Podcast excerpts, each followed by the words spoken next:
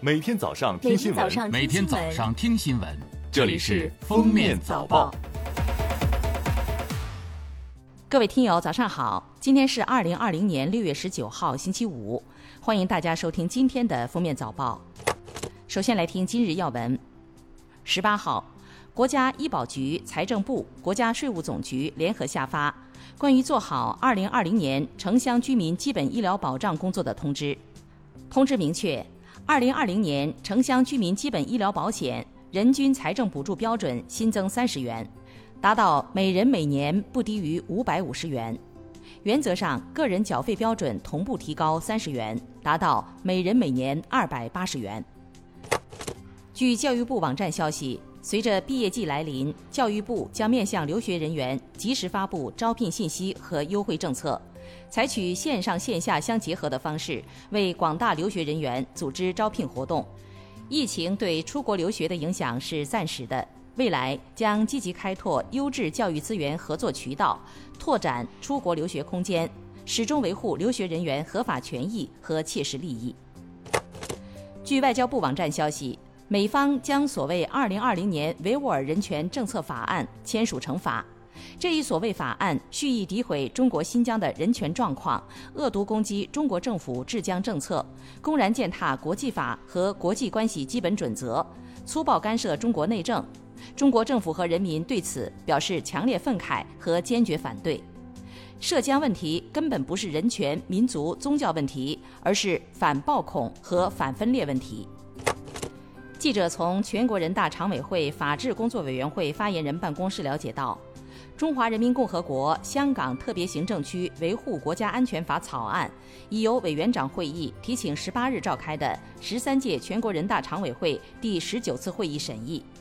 草案对防范、制止和惩治发生在香港特别行政区的分裂国家、颠覆国家政权、恐怖活动、勾结外国或者境外势力危害国家安全等四类犯罪行为的具体构成和相应的刑事责任作出了明确规定。十八号，国务院联防联控机制发布夏季低风险地区防护指南，提出食品消费者在处理生的肉、禽、水产品等之后。要使用肥皂和流动水洗手至少二十秒，不要在水龙头下面直接冲洗生的肉制品，防止溅洒污染。来看热点事件，近日，山东陈春秀被人冒名顶替上大学事件引发社会关注。顶替者父母承认当年顶替别人上学的事实，但自称是由孩子舅妈办理，他们对具体顶替细节并不知情。舅妈在二零零四年孩子入学一个月左右便去世了。涉事高校山东理工大学承认入学审核不严，而山东聊城另一位在一九九六年考取聊城农业学校后被人顶替的王丽丽说，顶替者一六年曾因为组织调查而到家里套近乎，被王丽丽发现冒名顶替后想花钱私了，王丽丽果断拒绝。当年的中专毕业后就是干部身份，可以分配工作，而对方现在已经是街道办党委委员。事情爆出后被双开，王丽丽希望查清谁是帮凶。近日，中国石化胜利海上油田首次开采出无色透明、超高纯度凝稀原油，如此高纯度凝稀油在我国较为罕见，被称为天然汽油，可直接用作燃料。加在拖拉机里能直接烧，同时也是炼化工业的优质原料。最后来听国际新闻，美国白宫十七号宣布，因朝鲜半岛武器级可裂变物质的存在和扩散风险，把针对朝鲜的国家紧急状态再延长一年，保持对朝制裁。二零零八年，时任美国总统布什宣布，鉴于朝鲜构成的威胁，美国处于国家紧急状态，此后一直延续至今。德国总理默克尔十七号与各州州长在柏林磋商后，就下一步防疫措施达成一致，决定将禁止举办大型活动的期限从八月底延长至十月底。各州州长还同意将力争在条件允许的情况下，于暑假结束后全面复课。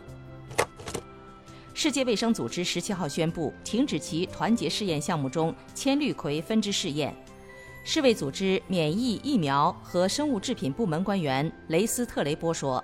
来自团结试验项目的内部证据以及其他外部证据表明，与针对新冠患者的标准治疗相比，千氯喹并不会降低患者的病亡率。丹麦兽医和食品管理局十七号称，上周末在一家貂养殖场对三十四只貂采样检测后发现，貂体内有新冠病毒。因一名与养殖场有关联的人员近期确诊感染新冠病毒，兽医和食品管理局对貂群也进行了采样检测。这是首次在丹麦养殖的貂群中发现新冠病毒，出现症状的貂死亡。感谢收听今天的封面早报，明天再见。本节目由喜马拉雅和封面新闻联合播出。